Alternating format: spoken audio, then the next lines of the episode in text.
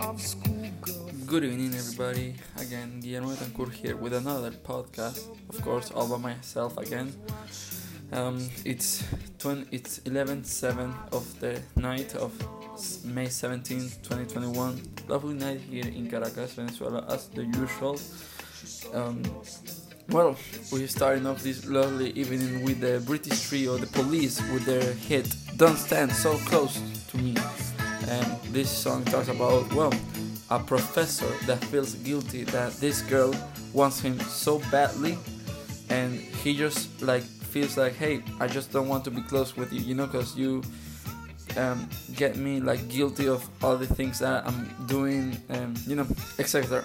Um, so let's start things. Let's let's get let's get started. Let's get um get to it, into it. Sorry, we're going to well, I'm going to talk about. I can give my opinion on three things that are happening in Venezuela, and you are not talking about it. Why? Because um, I don't know.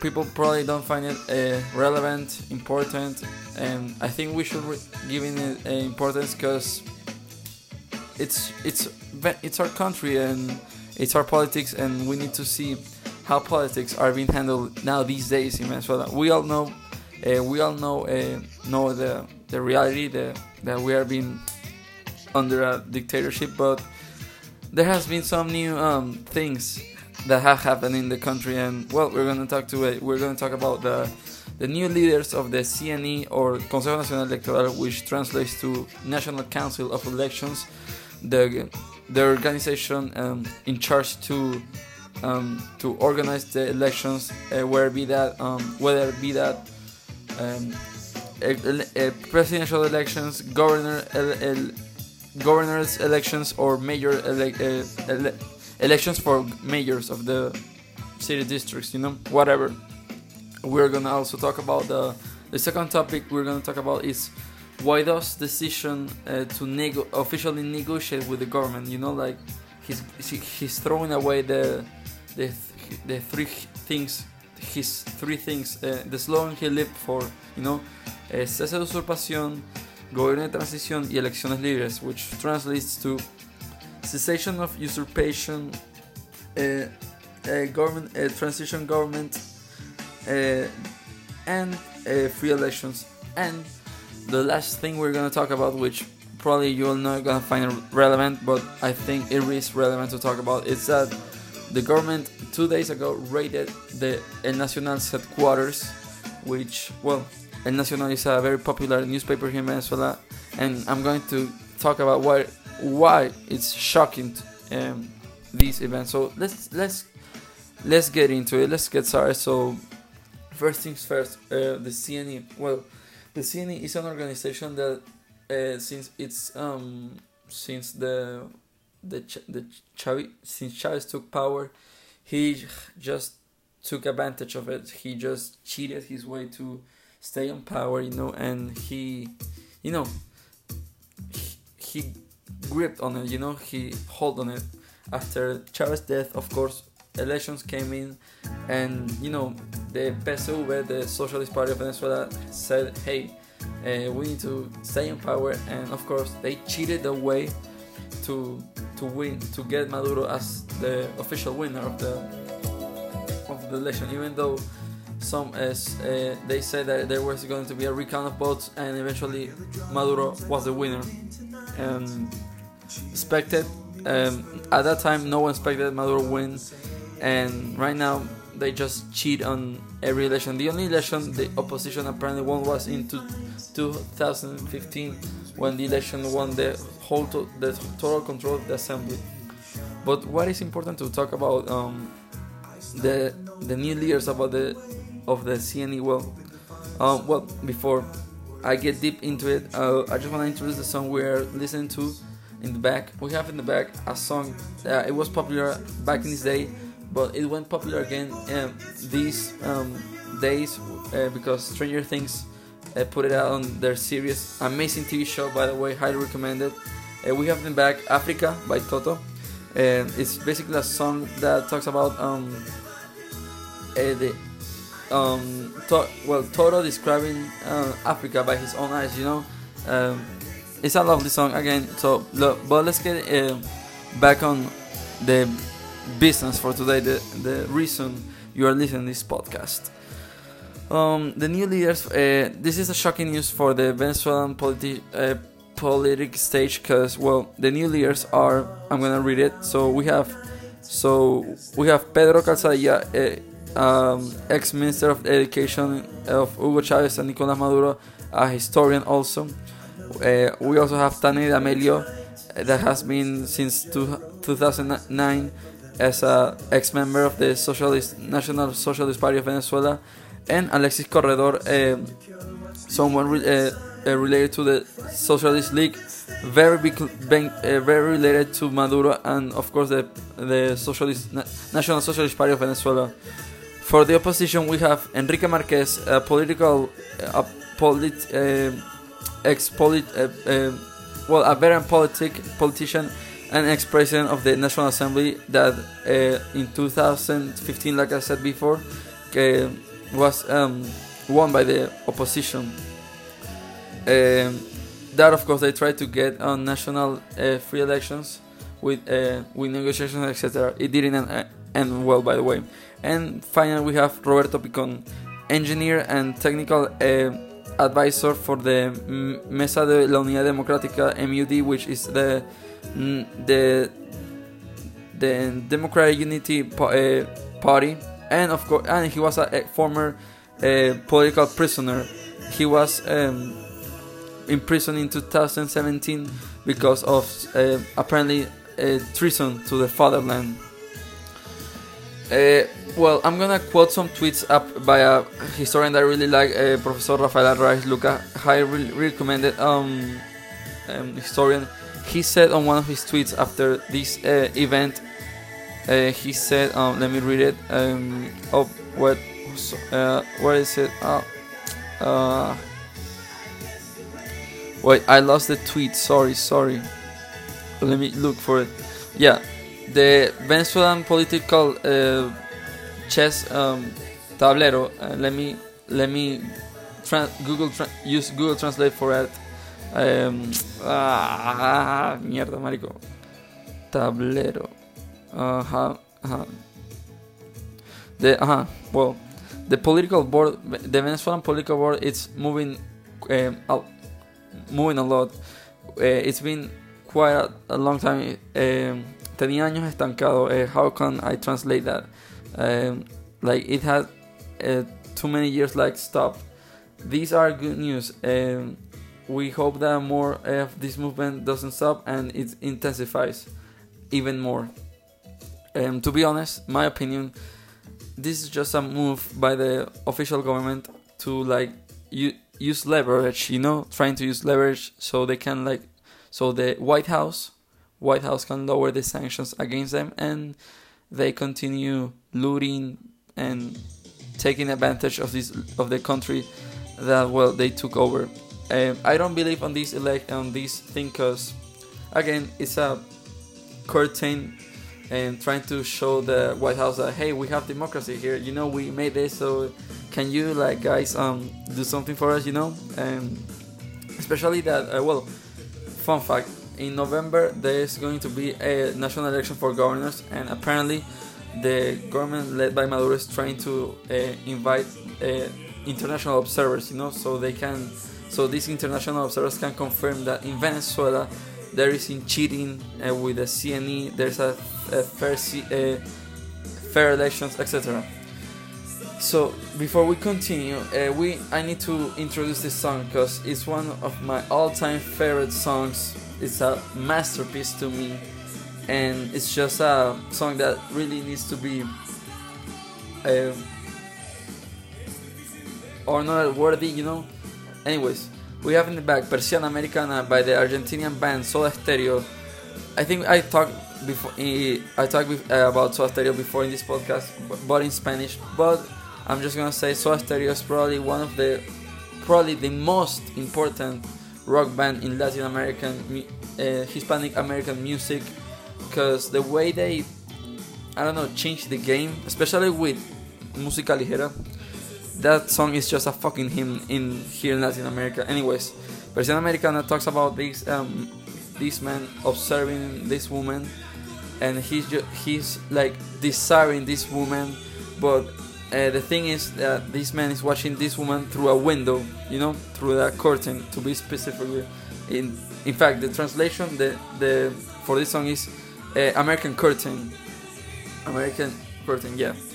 Uh, but the, th- the the thing with this song is that the woman that he's observing, she knows that he's observing and she likes it. You know, she she also wants to be like um with this man. It's a very um, mysterious song, one of the most uh, one of the many songs that Gustavo Cerati wrote in his mysterious form. You know, but anyways, it's a fucking hymn. I love this song and I couldn't be more excited to play song with y- y- y'all.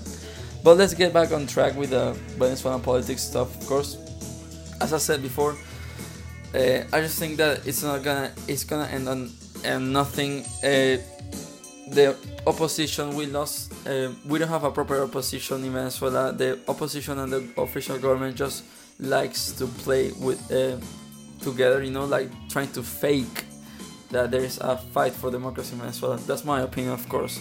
If you want to, if the Venezuelans listen to me, wanna defer to me. Um, you are you have the your right to not be on, on in agreement with me you know anyways um, do I think this CNE, CNE is going to work? This CN, uh, CNE um, amanecer hoy veremos. Like uh, here is uh, people say uh, let, let's see the, what the morning has with to us you know? Let's see if this actually if this CNE is going to work for the Venezuelans and give us fair elections. And who knows if we can recover our democracy with uh, fair elections. It's a what if what if. Um, to start the other topic the second topic I just want to say that Guaido Juan Guaido is a motherfucking prick you know? Why? Because he he um um, gave the Venezuelans the worst thing ever. He gave us hope that he uh, there was someone that, that there was someone that was going to defeat the the the dictatorship we are living, the regime we are living, and he gave us high hopes, especially with the 20 January 23 uh, of 2019. Um, if you don't know what happened that day, uh, he declared himself as interim president and he sw- he swore by God that he was gonna defeat the government. What's the the thing with Guaido now? Um, Guaido, five days ago, he said on a national statement that he's going to throw away his slogan that was um, um, cese usurpación, ele- gobierno de transición y elecciones libres, which translates to um, cessation of of usurpation according according to Google Translate. Don't fucking bully me of my English. My bad. Uh, government of transition. Um, transition of government. I don't know how to translate that. And final uh, free uh, um, free elections. He said on national statement that in order to um, to save Venezuela, he needed to negotiate with the government, right? Um, he needed that in order to benefit all the Venezuelans. And you wanna, if you wanna hear my opinion on this, like I said before, this is just a stage show. They're just uh, putting on a show that, like, hey, we're gonna, like, you know, um, the sorry, the Venezuelan, the Venezuelan government led by Mr. Maduro is just trying to, you know, uh, show the world, uh, the the the free world, like many would say, the new, uh, yeah, the free world, that you know, we want democracy in Venezuela, but the thing is, neither the opposition and the official government wants democracy. They just want power to themselves. They just want uh, more more ambitions. You know, they they don't really care about the people. I've said multiple times. In fact, we need a new wave of politicians in Venezuela. We need to erase parties like PSV, eh, Voluntad Popular, Primero Justicia, Acción Democrática, fuck that shithole fucking trash party, and COPEI, Partido Social Cristiano, which I don't fucking know what it does that mean. Like, a party made by Christ by the Catholic Church. What the fuck? What's wrong with these people? You know. Anyways, um, before we before I continue giving, uh, raging uh, about the things happening in Venezuela, uh, it is what it is. It is what it is. We have in the back the, a song, and of course by the Bad Boys from Boston. If you don't know who they are, well, uh, they go also by the name. Their of course their famous name. This the the thing I said before is just a nickname for them. Aerosmith with a with their hit Janie's Got a Gun. By the way, I highly recommend y'all uh, if you if y'all ever get the chance to go to Disneyland in Orlando or Disneyland in Paris, uh, get on the on the roller coaster on Aerosmith roller coaster. Very um, highly recommend experience. Uh, to my people of École Roche, Geneva, Sofia, Lisa, Takayoshi, Claude, or Alejandro, if y'all listening to, to this podcast, um, I think y'all remember when we um, got on the roller coaster and we had a fun trip. You know, I miss y'all, and we need to reunite as soon as possible. God damn it. Anyways, so getting back with the topic of the of Guaido's this decision to like uh, trying to to try to uh, negotiate with the government government it's just dumb. It's just a dumb move of Guaido like trying to I don't know uh, mm, trying to stay relevant in the political show of Venezuela you know? We all know that why does there like literally who even talks about him. Like he's just a someone who a clown. That's the word I'm looking for. He's a fucking clown. He's a fucking clown you know in fact well look at this tweet uh, by Andrés Caleca um, ex-president of this of the CNE of the Consejo Nacional Electoral. He said Maduro eh, habilidoso en la tramoya y la politiquería. Ha diseñado el escenario ideal para negociar. Divide la oposición en varias mesas y se dedicará a intrigar a una contra las otras y viceversa. This translates to Maduro. He um kinda um um sneaky guy. Uh, he designed an ideal scenario to negotiate, dividing the opposition in in different political tables, and he's dedicating to like um, get them fight each other uh, till I don't know they they surrender. You know, he's just a sneaky guy.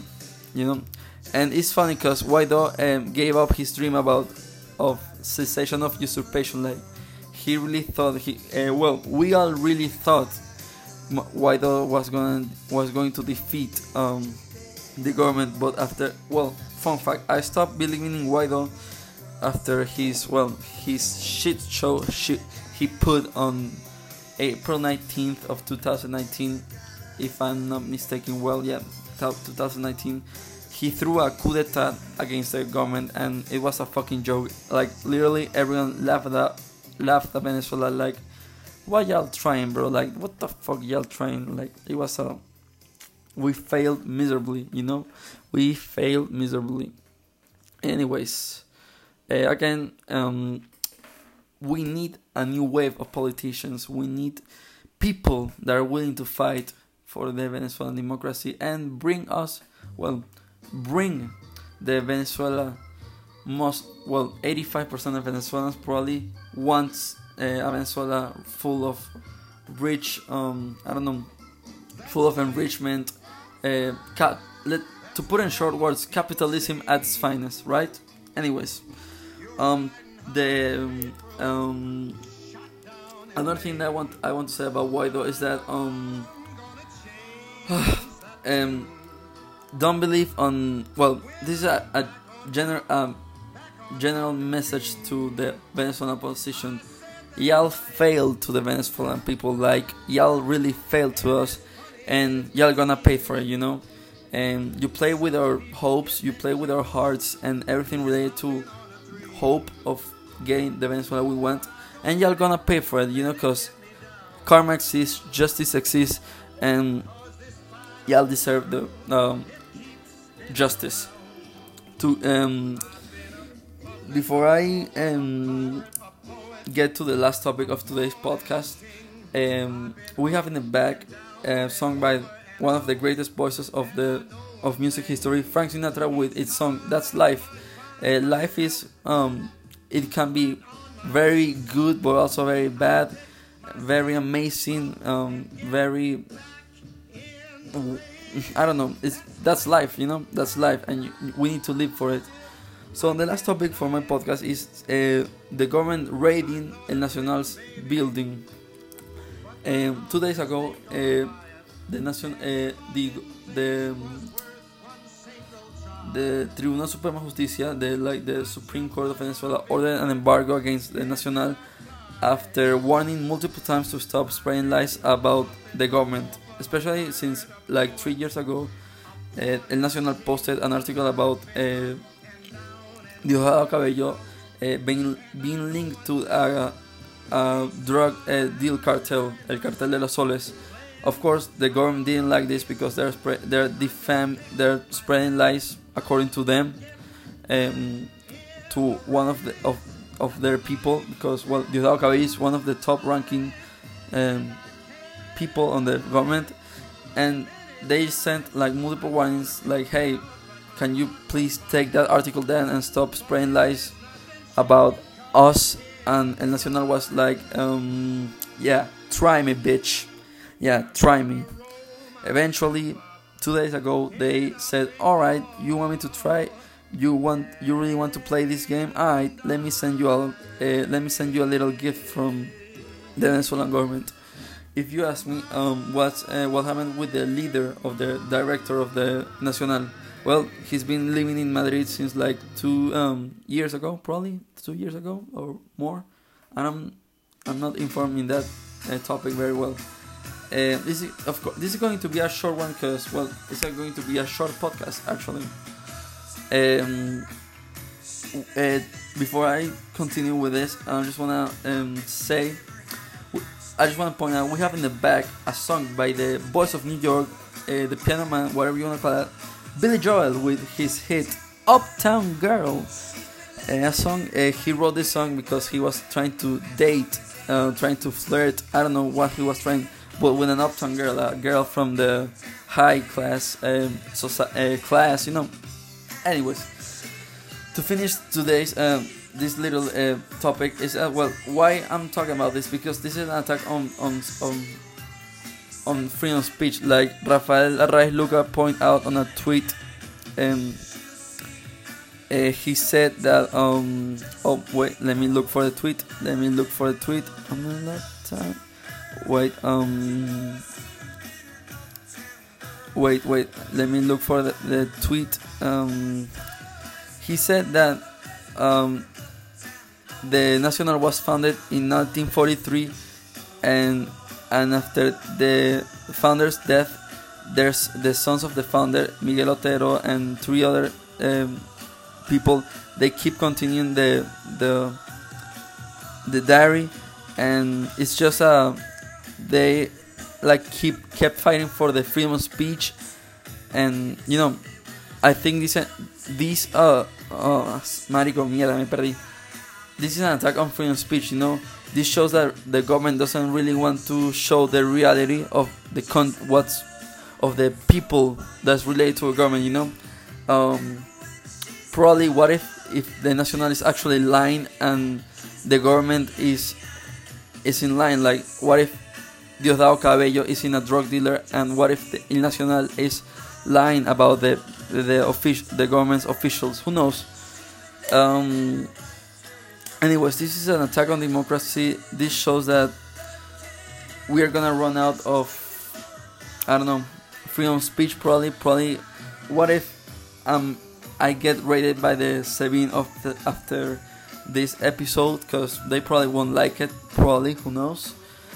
but but yeah that was all for today um it was a really short podcast of course i know i only more podcasts but i've been very busy with my school right? It's my last year of school. Actually i'm graduating in what one month probably? Yeah in two months actually in july 25th and yeah it's i've been working very hard and yeah i know i owe y'all a lot of more podcasts. Um, but before before I go, I want I just want to give some words to my fellow Venezuelans that are listening to this. I know that after all that shit that has happened in the country, um, you're probably thinking, "Hey, are we gonna recover from this um, from this crisis, or are we doomed like Cuba to live under dictatorship, a communist dictatorship, or whatever you wanna call it, forever?" And you know, there's this song I'm gonna play. Well, before I'm gonna leave you all with a song. It's about a dreamer, someone who had a dream, you know, and he died for his dream. He fought for his dream, and it cost him his life, like I, like I said before. And the singer, like the singer that is gonna sing the song, he said once, um, "You need to fight for your dreams, whether that be if you wanna have a car, have a bigger house, have a change in your country, wherever your dream is, you need to fight for it because." What's the meaning of life if you don't have a dream for uh, to fight for? You know. Anyways, I'm gonna leave you all with uh, a song uh, written to a dreamer, Martin Luther King, and to me, it's one of my all-time favorites. And don't lose hope. I know we're gonna recover from this crisis, and Venezuela is going to be a country that everyone will is going to visit around us, and it's just going to be a beacon of hope to Latin America that Latin, Amer- Latin America is going to recover from these um, socialist leaders, these leftist leaders, and Venezuela is going to be, like I said before, the beacon of hope after this change um, happens. With nothing else to say, um, Alexa, let's play Pride in the Name of Love by U2.